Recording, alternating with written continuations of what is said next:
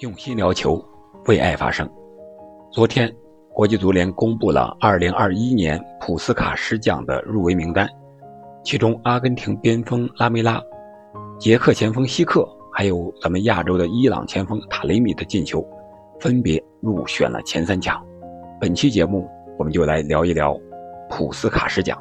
还有今年的普斯卡什奖会不会由亚洲球员再次获得？这里是喜马拉雅出品的《憨憨聊球》，我是憨憨，感谢您的收听。我们先来了解一下普斯卡什奖。什么是普斯卡什奖呢？是什么时间、什么原因设立的呢？普斯卡什是匈牙利著名的足球运动员，他也是传奇前锋，他的外号叫“飞奔的少校”。他曾经效力于西班牙的皇家马德里队。他出生于1927年，于2006年去世。他在40年代六次帮助这个他效力的布达佩斯红韦德足球俱乐部获得匈牙利的甲级联赛冠军，其中个人四次夺得了匈牙利联赛的最佳射手。1958年的时候呢，他加盟了皇家马德里，此后帮助皇马夺得了三次欧洲冠军杯的冠军。一九六零年呢，欧冠决赛上，普斯卡什是独进四球，他也是连续五年夺得西甲联赛的冠军，个人四次夺得了西甲联赛的最佳射手。他在匈牙利国家队呢，出场是八十五次，打入是八十四个进球，还带领匈牙利队获得一九五二年奥运会男足的金牌。一九五三年是击败了当时不可一世的英格兰队，九十年不败的一个记录，这是号称啊。一九五四年，帮助匈牙利是夺得了世界杯的亚军。一九六六年，普斯卡什退役。普斯卡什最大的特点就是射术非常精湛，力量非常大，善于拉球过人。普斯卡什奖的设立当然是为了奖励年度最漂亮的。进球的足球运动员，他的设立呢是零九年的十月二十日，当时的国际足联主席是布拉特，他在参观匈牙利布达佩斯的普斯卡什足球学院的时候，提出设立的这个奖项，啊，他当时表示啊，他说要纪念那些在世界足坛历史上留下伟大足迹的人，普斯卡什是一个天才的球员，赢得了无数的荣誉，值得我们记住，因此。他很高兴，啊，用普斯卡什的名字来命名这个新的奖项，以表达对他的敬意。那从二零零九年开始呢，就开始正式评选普斯卡什奖，到目前为止已经评选了十二届，二零二一年呢是第十三届。那普斯卡什奖评选的标准是什么呢？国际足联是这样设置的：一个是要有观赏价值。必须是特别漂亮的进球，比如说呀，团队的配合、远射，还有什么倒钩啊，等等等等，还有不对进球的赛事性质、进球者的性别、进球者的国籍做出歧视，就是男足、女足都可以，任何国家的都可以。第三是进球不能是靠运气或对方球员失误造成的，就是你不能是搞笑的足球。第四是必须符合公平竞赛的原则。然后由全世界的球迷投票，票数最高者获得该年度的普斯卡什奖。可以说，这个奖项完全是由球迷做出的决定。那现在我们来看看前十二届获奖的都是谁，都是什么样的进球。第一届，也就是零九年那一届呢，是 C 罗，当时他还在曼联效力，进球是 C 罗在。中场刚过没多久的一个大力远射的进球，这个进球大概有三十四五米的距离，由右脚在禁区前沿偏左的位置打了一个球门的右上角，守门员毫无反应。这是欧洲冠军联赛对波尔图的比赛中，C 罗打进的。二零一零年呢是哈米特阿尔滕托普打进的，他是土耳其国家队的队员。当时是在欧洲杯的预选赛上，面对哈萨克斯坦国家队，土耳其队获得角球的机会，这个角球发的比较远，后点大禁区外这个位置，阿尔滕多普就在那儿埋伏着，球到人到，一脚凌空抽射，打的是非常的漂亮，脚背压得非常直，看着是美感十足呀。这是第二个，第三届呢是内马尔的。我们知道内马尔那时候进球那就是过人，过人特别灵巧，有一个人球分过，然后在倒地之前一个右脚外脚背的弹射。当时他还在桑托斯，巴西足球甲级联赛。二零一二年呢是斯托赫，当时他在费内巴切也是通过一个角球的凌空抽射。第五个是一三年，当时是伊布获得了这个奖项。当时瑞典和英格兰国家队举行友谊赛，我们都知道伊布曾经练过跆拳道，喜欢在球场上做出一些意想不到的动作。这个进球就是他在大禁区之外的一脚倒钩射门，应该算是目前为止最远的倒钩射门了，也是毫无争议的当选了当年的普斯卡什奖。那一四年呢，就是在巴西世界杯上，由 J 罗。在面对乌拉圭国家队的时候，在禁区之外的一个胸部停球接转身接凌空抽射，这个进球也是非常的漂亮。这也是目前唯一一个在世界杯上的进球获得普斯卡什奖。二零一五年呢是温德尔利拉，他也是在巴西的戈亚斯州的锦标赛上，当时利拉呢是代表戈亚尼西亚队。这一进球完全展现了南美，特别是巴西球员这种灵活，还有这种思维上的足球的天赋。当时他是和队友在禁区之外连续打出配合，队友一个跳传，他是当时是先是面向球门，然后是一个跑动中的转身的凌空倒钩，这个球非常的灵活，非常的漂亮。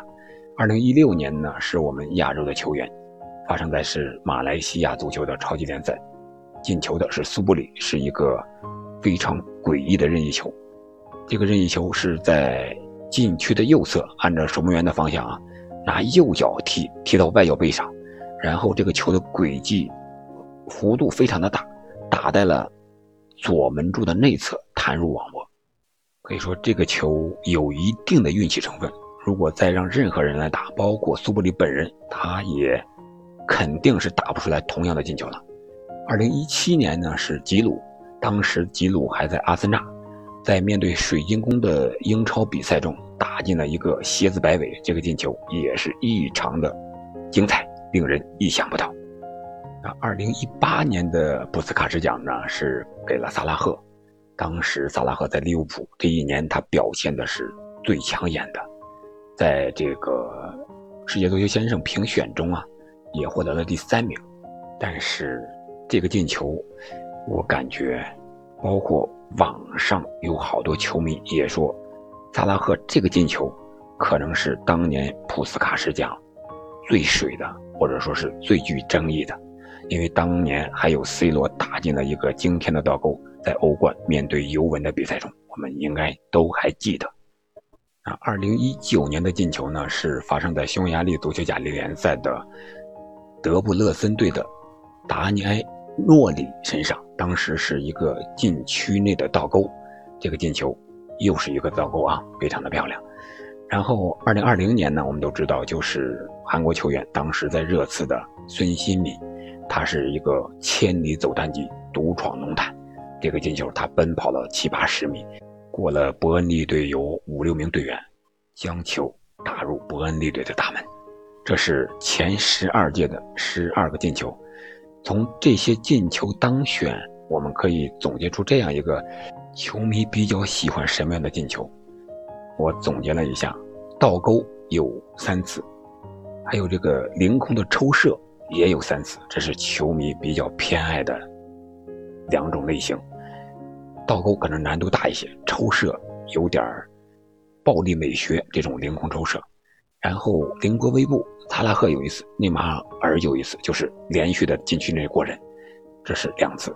然后纯暴力美学，C 罗的这种射门的有一次，然后就是任意球的弧线有一次，还有就是蝎子摆尾，还有千里走单骑，各有一次。这里边，梅西曾经三次入选了前三，但是都没有当选；内马尔也是三次入选，有一次当选；C 罗是两次入选，一次当选。最容易落选的进球方式是那种半转身的凌空侧勾射门，大概是有四次都进入了前三，但是没有一次入选最终的普斯卡什奖。当然，这个倒钩入选的最多，落选的也不少，像 C 罗的，还有鲁尼的，这些都曾入选过前三，但是没有最终得奖。从比赛的性质来看呢，英超是比较多的，有三次是英超的进球当选了普斯卡什奖。从各个年度入围前三的最终候选人进球，到最终得奖，我们可以对比一下，什么样的进球相互之间对比容易胜出，什么样容易落选。当暴力美学在场的时候，他基本上。能够是入选的，比如说第一年的 C 罗，他把那个脚后跟的杂耍，还有伊内斯塔的绝杀，都给击败了。然后是2010年，三个都是远射，各有特点，只不过阿尔滕托普的他是一脚凌空的远射，更精彩一些。而特别显示技术的这个，比如说内马尔啊、萨拉赫啊这种，能够在禁区之内辗转腾挪的这些进球。容易击败什么挑射呀，什么倒钩啊？比如说这个内马尔当选的是，当时是一一年，内马尔还不足二十岁，他的进球就是过人。他击败的对手是谁呢？是梅西的禁区之内的挑射，还有鲁尼的惊天的倒钩。可以说梅西和鲁尼当时已经是成名已久了，而内马尔呢，还是一位新星。而萨拉赫在一八年击败的对手是罗纳尔多对尤文的一个倒钩，还有一个半转身的凌空的侧钩，啊，这是这种类型的进球的对比。还有就是女足在这方面确实是力量上要欠缺一些，所以不是很占便宜。女足曾经有三次入选，也是很漂亮的，比如说这个。半场刚开球的一个射门，还有过人之后的大力的抽射，还有在禁区外两次的背后挑球，然后转身大力抽射，但是都没能最终的当选。还有头球，范佩西的头球，荷兰面对西班牙那个世界杯上的比赛，那个头球可能是当今为止最远距离的头球，一个鱼跃冲顶，但是也未能当选。击败他的呢，还是那个。禁区之外的凌空转身的抽射，那我们再来看一看2021年的三个入围的进球都是什么类型的。埃里克拉梅拉，他是代表热刺时的一个插花脚的进球，这个进球可以说是技巧型的。而捷克前锋希克是一个远射，是在今年的应该是去年的欧洲杯上的一个。刚过半场的一个远射，而且这个远程吊射还有很大的弧度。另外一个就是伊朗前锋塔利米，他代表波尔图攻破切尔西在欧冠上的时候一个倒挂金钩的进球。他这个倒挂金钩，我觉得有点悬了。为什么悬？他有点半侧身的一个倒钩，不是完全背对球门的一个倒钩。所以说，我觉得亚洲球员如果想卫冕普斯卡什奖，可能。不是很现实，还需要更加的努力。其实，这个普斯卡什奖由球迷投票进行选出最终的获奖的那唯一的一个，确实很难，因为球迷各有各的偏好。这就比如这个一个部队里的特等射手吧，他打靶，十发弹如果打一百环的话，基本上是有一个立功的名额的，但是。如果你一次打靶，有三个人都打出了一百环，怎么评呢？啊，有的可能就说了，他的出枪速度快，用的时间比较短，十秒钟打完十发弹就打了一百环，这多厉害！那有的说我不服呀，我这个弹着点更集中啊，我那十发弹落点才有一元硬币那么大小，你说说，这个难度大不大？那有的也不服了，其实难度更大的是他的可能另一个人呢，他说他那个是卧姿、跪姿、立姿各种姿势，然后那个靶又是什么循环靶呀、移动靶呀，各种靶。都能上靶，而且都打了十环，你说哪个难度大？这就和这个进球是一个道理。有的人就感觉远射好，有的人就感觉倒钩漂亮，有的人就感觉团队配合最美，啊，这才是整体足球嘛。